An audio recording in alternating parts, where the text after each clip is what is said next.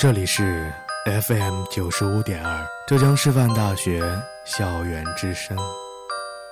九五二奇妙物语，请注意你身后。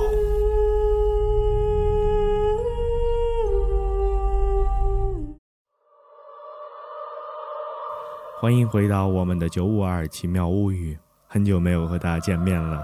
今天我们来继续上一次的故事，鬼话四。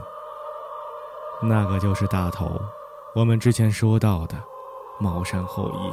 恍惚之间，他就把我从镜子前面拉了回去，然后在那两面镜子前面撒了一把白色的颗粒状的物体。我晃了晃脑袋，头胀得很厉害。你是文学院的吧？你身上有一股晦气。这个月除了上课吃饭，最好不要外出。还有，不要再照镜子了。大头警告我说。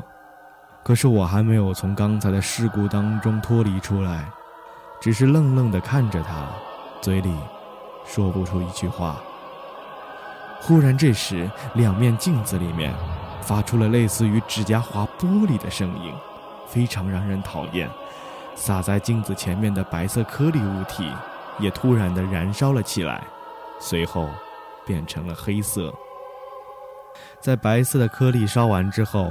那种令人讨厌的声音也消失了。这个是粗盐，用来驱鬼的。可惜这里没有糯米可以卖，只能用粗盐代替。大头对那些已经烧焦的粗盐努了努嘴。这个时候我才缓过神来，看了看这个救了我命的同学，确实有两把刷子。这个是什么东西啊？我想起那些东西，至今仍然后怕。他们就是没有形的魄，比鬼还要低一级，靠吸食人的阳气成形。他们平时寄居在香和镜的空间里面，似乎不是什么好东西呢。大头晃着他那个大脑袋说道：“我不是一个有神论者，但是他的话确实吓到我了。”不过经历了这么多神神鬼鬼的东西，我确实无法说服自己。毕竟这个世界上有很多事情是说不清楚的。我只是不明白为什么我会惹上这么多的麻烦。你最近是不是捡到了一个不属于你的东西？大头忽然扭过头来看着我，好像看一个外星生物一样。没有啊，啊，我想起来了。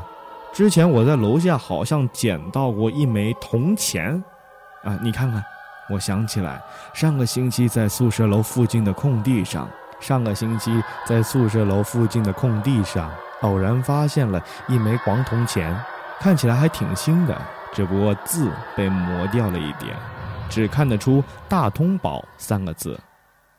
我从钱包里拿出钱币给大头看的时候，他的脸瞬间僵了一下。怪不得你小子运气这么差，这是大明通宝，传说给死人出入阳间用的。你手气也是够好的啊！很多人这一辈子只听到过，没见过这东西。大头苦笑着：“我靠！”我暗骂了一声，真的是作死作到家了。那我应该怎么办呢？我急切地问道。还回去，还给谁呀？我在平地大路上捡的，我我还给谁呀？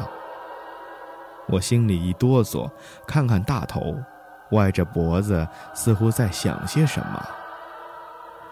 呃，这样，你明天晚上十一点五十八分的时候，跟我去你捡到铜钱的地方，记得明天三餐都要吃牛肉，还有，出门之前含一口盐水。不要说话，到时候一切按照我说的做。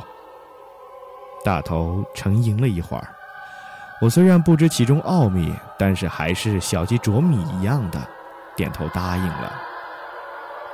第二天晚上十一点五十分，我来到宿舍楼下，看见大头早早的等在了那里，身上背着一个鼓鼓的包，不知里面是什么。嘴里含着一口盐水的感觉非常不好受，但是看看大头完全没有要理我的意思，我又不敢擅自把它吐掉，我心里还是有些纳闷的。我明明没有和大头说是在哪里捡的，他却愣是把我往外面拽。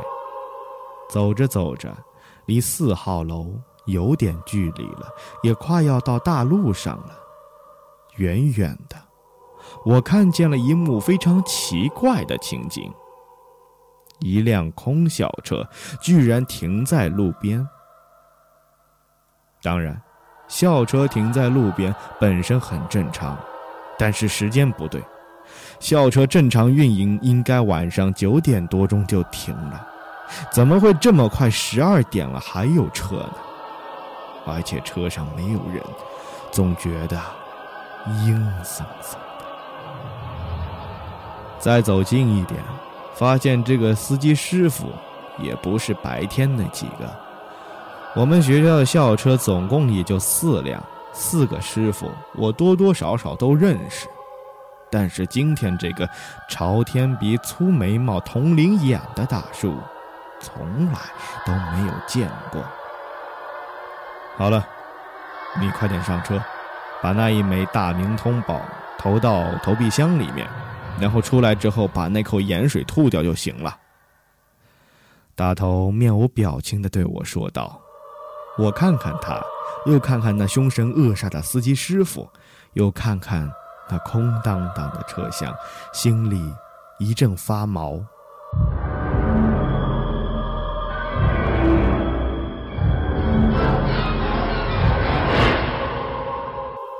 但是没有办法，为了摆脱厄运，我也只能照着去办呢。